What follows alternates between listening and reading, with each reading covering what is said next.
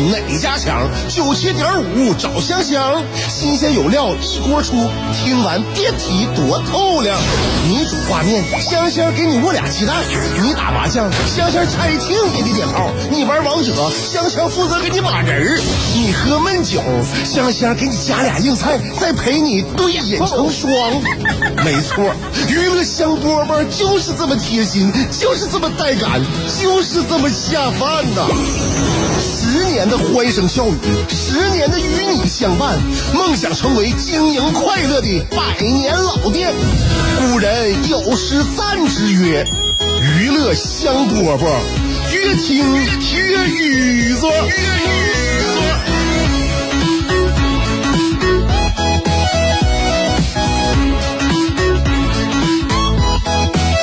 香饽饽节目开始了，我是香香。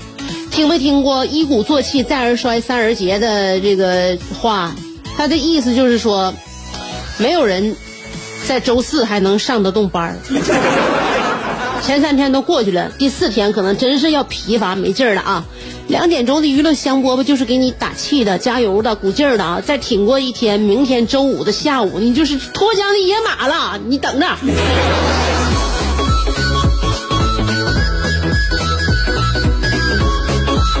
我们对于幸福啊，总是要有盼头。呃，就是说循序渐进，然后最终呢，哎，你压抑自己的这个这个欲望，然后最终你得到了这个呃难得的，就是比如说周末的这个休息时间，你就特别特别的感觉到周末很可贵吧，很珍贵，很幸福，对吧？都是这样。就是说，你要是什么事儿一直开心，那就麻木了，你就麻木了，你将走向犯罪。知道吗？你未来你非常恐怖的，所以呢，我们就得是先那个压抑自己，然后呢，在压抑当中一天天的就去盼望、期盼、渴求，最后呢，最后那个达到就能能够就是收获上天给我们施舍的一点点的快乐吧。然后呢，尝到了甜头之后呢，我们再一次安耐自己的情绪啊，然后呢有渴求，是这样的，周而复始都是这样的。你像我每天也是一样，那我每天准备节目啊，来生活当中就感受我这个这个这个小小的世界啊，然后呢在生活当中呢会有那个开心，会有烦恼，都是一样的，就简简单单的，就从我料理家务这些小事来看，就说做饭吧，你做饭，我最开心的一个步骤是啥？是买菜。买完菜之后呢，这个开心的程度就得按照做饭的程序，就逐渐的依次递减了。买菜的时候就特别开心，就对食材都自己准备好、料理好了啊。买菜的时候特别开心。当买完菜从菜市场往家走，拎着这个菜菜这个塑料袋的时候，就有点就觉得步伐有点吃力了。到家把这些菜放到家里边的时候，哎，这个心情就更往下滑坡了。如，那么你再动身，再把这些菜拿出来，该放冰箱放冰箱，该今天做的时候，该洗洗，该切切的时候呢，你你现在你这心情啊，就已经非常的低落了。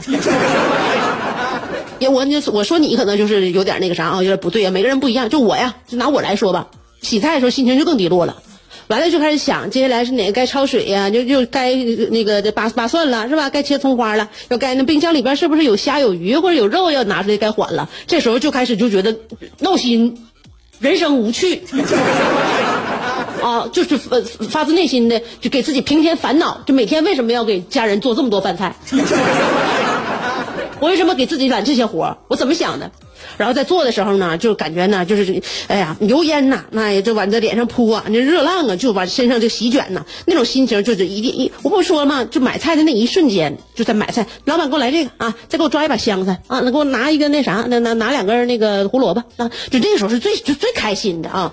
然后这不做饭的时候，就是这开心的程度就开始顺着顺一一一一依照这个顺序就递减了嘛，递减了，就到最后最后一步就盛菜的时候。我已经憋着一团怒火了啊！把菜我就往桌子上放的时候啊，那个时候那个，如果大家要是谁没没有这个眼力见不主动上桌的话，这个战争就要一触即发。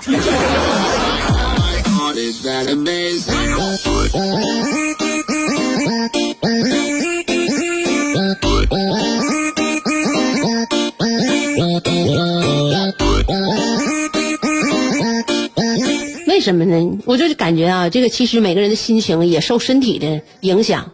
小的时候，你小孩为什么快乐就那么容易？你说是单，因为他单纯吗？因为他没见过多少那个开心的事儿吗？也不一定。就是说，小孩这个生理指标，他这个体内分泌的这些那个这些激素，他就容易让自己开心。他是一个精力旺盛的人，你精力旺盛人一定是容易开心的，对不对？你精力不行了，对不对？你岁月岁月没有饶过了你。当然，他不会饶过任何人。你像我小的时候，我精力也很旺盛，我在幼儿园就是属于中午睡不着觉那种，啊。小班、中班、大班，我就没睡着过。然后呢，老师有的时候呢，让我让我那个就醒着就醒着，他别影响别的孩子。呃，每天下午呢，那时候幼儿园也不学啥，我印象很深刻就是每天下午必须得骑幼儿园里边那个小三轮车，我来发挥一下我的精力。那时候你说那精力多旺盛啊，是吧？也不嫌累。现在呢不行了，现在年纪大了，年纪大了，然后你一天下来，你也没觉得说我就说我自己吧，我没觉得自己干啥呀，有多努力呀，但就是每天就很累。然后呢，谁要支持我干点啥的话，我就就就就非常不情愿，就感觉哈，就是就是这后边这个那个就是属于膀胱经啊，就是后边两条肌肉吧，就是在中医按摩的时候，就说是这两条就腰肌呀啊，就是非常疲疲乏啊。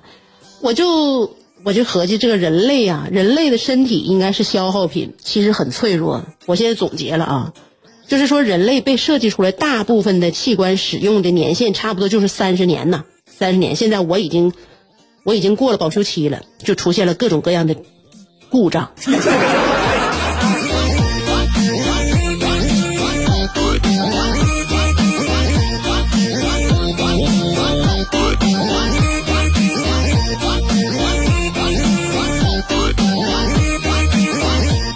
以前啊，就是因为现在为啥就是家里边有小孩之后，就一直没没养小狗。就是以前呢，这个养狗也是一个体力活你得有人，你你你你也是一个精力旺盛的人才能养狗。养狗不比养孩子要那个啥呀？要省心呐！你安排吃穿、衣食住行、娱乐项目，带它上哪去旅游？你稍微不勤奋点的话，那那那狗霍霍家，那就跟家里边孩子霍霍一样，他俩他他俩不相上下。那天我就是我以前不养那个大川的时候嘛？大川是我捡来一条狗，嗯，我捡来就捡来狗可听话了，可听话了，然后就在家里边养的可好了。但有的时候呢，比如说我工作忙，啊，就就几天呢不收拾家，完了我就有点就收拾不过来了，因为它呢毛长啊，掉毛。完了呢，我来不及的给它洗澡的话呢，就家里边狗毛就多。完了就是可能我我有一次应该说家里边霍霍最脏的一次啊，我请了一个阿姨。那个阿姨进屋之后呢，完了我就特别也挺不好意思的，我就跟她说了，我说也最近我的工作也挺忙的，完了家里边乱的有点过分了。今天反正就是你今天收拾狗毛可能挺多啊，可能是不是就是也也我估计也是你见过的最最最最脏乱差的家了。我提前先给他那个什么打好这个这个提前量，对吧？完了那个我找那个阿姨呢，就临时的，她就大手一挥，说不是不是啊，去年我有一户人家啊，家里边一共养了三条大金毛，那屋里边那小啊，五十多平吧，五十多平养养三只金毛。说那个狗主人呢，他是说不那个不喜欢给狗洗澡，他就狗喜欢狗身上这个味儿，就没完没了就闻呐，就是闻闻不够，像吸毒似的。就喜欢狗身上的味儿啊！三只大狗半年多没洗澡了，我那天我就等到他家那一去，我就一开门呢，我的那个感觉那味儿都辣眼睛啊，我的脑袋呀就嗡一下子。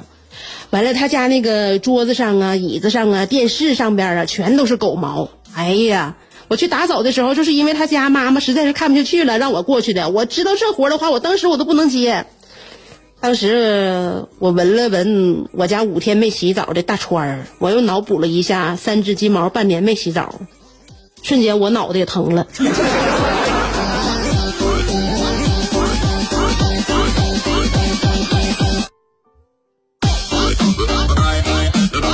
金就咱家那大川，我说不好它是啥品种啊，反正这是一个杂交品种，完了那个体型还挺大。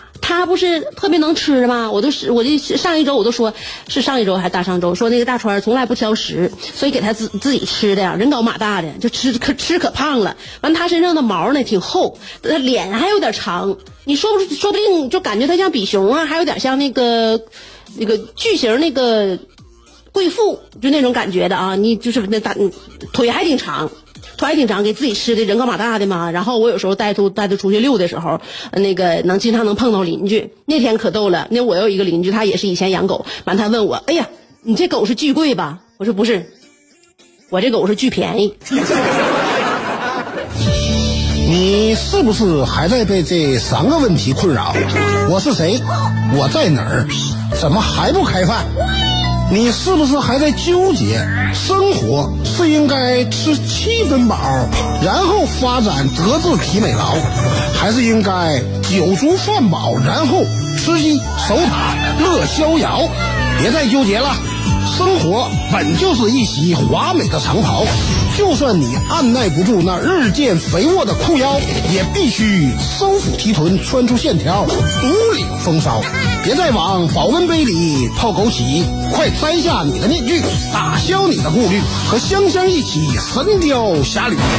当你不快乐的时候，提香香，提香香，好使，好使。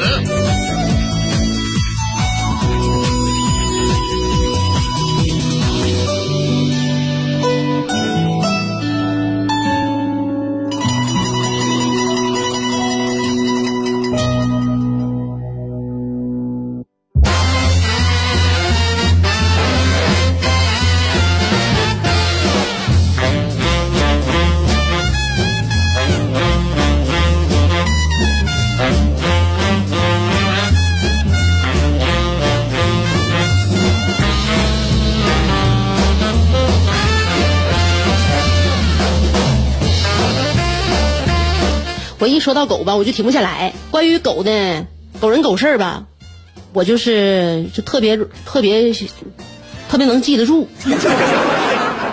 不知道为啥，我那天吧去我朋朋友家楼下给他送点东西，送点东西呢，我进他家院了，他正好到楼下遛狗，他养个小泰迪，小泰迪遛狗的时候呢，我就给他送完东西，咱俩就在园区里边溜达呗。啊，就溜达啊，唠唠嗑，说说话啥的。等到他遛完狗上楼了，我我我就开车回家，就这么个功夫。他们小区里边有那个有一只阿富汗犬，就没拴没拴狗绳，就冲过来了，冲他家养就就就冲我朋友家养的小泰迪就冲过来了，给我朋友吓得一把把泰迪就抱起来了。这我亲眼所见啊。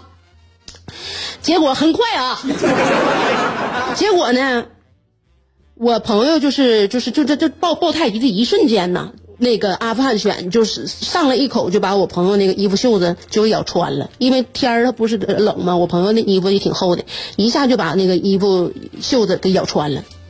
就这种程，就他们小区就是到这种程度，就是藏獒和阿富汗犬能也能在小区里散养。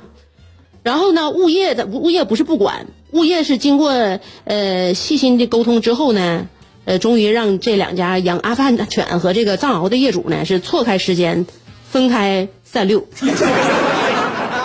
散养啊啊！就他家小区现在还有这种地方，然后那个你阿富汗犬那是属于猎犬，一就是一一嘴下嘴咬死一个兔子，或者是咬死一只小型犬，那都是不在话下的。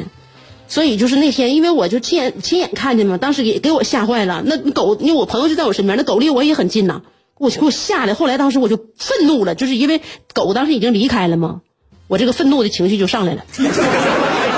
我说你家小区怎么这样呢？就再说，这这这种人他怎么能就是能这么养狗呢？气的那当时给给我朋友吓得一身冷汗，当时那那都三分钟没说出来话呀，当当时都给他家小狗给吓坏了。我说的不行，你们你们不能，你们这些小区的园区的业主怎么这么孬呢？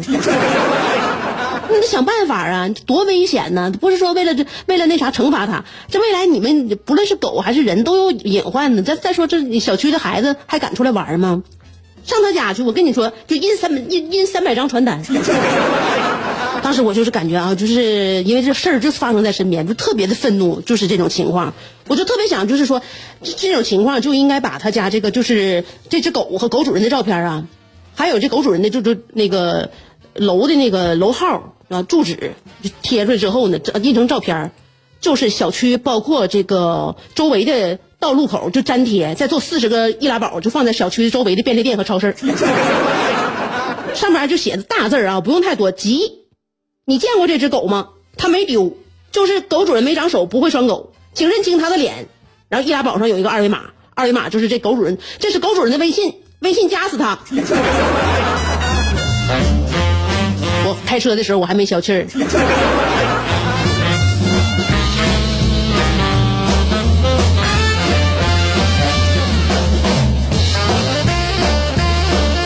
这不是拿人民群众的人身安全开玩笑呢吗？特别生气啊！就是说呢，就是希望善待善待自己家的动物，也要善待外面的每一个人。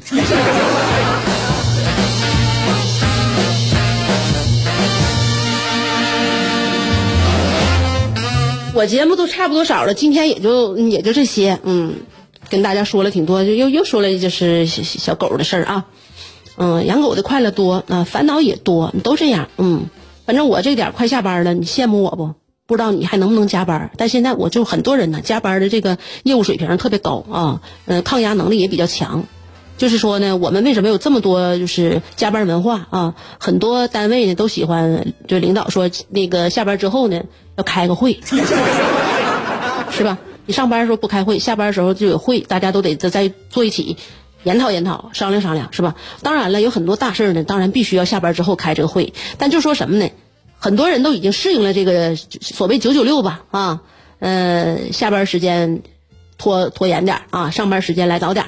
然后呢，一一个一个星期工作的时间多一点，这休假时间少一点。为什么能够如此的顺应，就就适应这种九九六生活呢？可能是都是因为我们小的时候就是初中、高中，啊，早自习八节课，再加晚自习，再加补课，再加家庭作业，给我们留下来的后遗症。反正也好吧，当然也有它的弊端。啊，今天节目就在就到这儿结束了啊！希望大家呢就适应这样的生活。千万别反抗，因为你反抗不了。明天再见。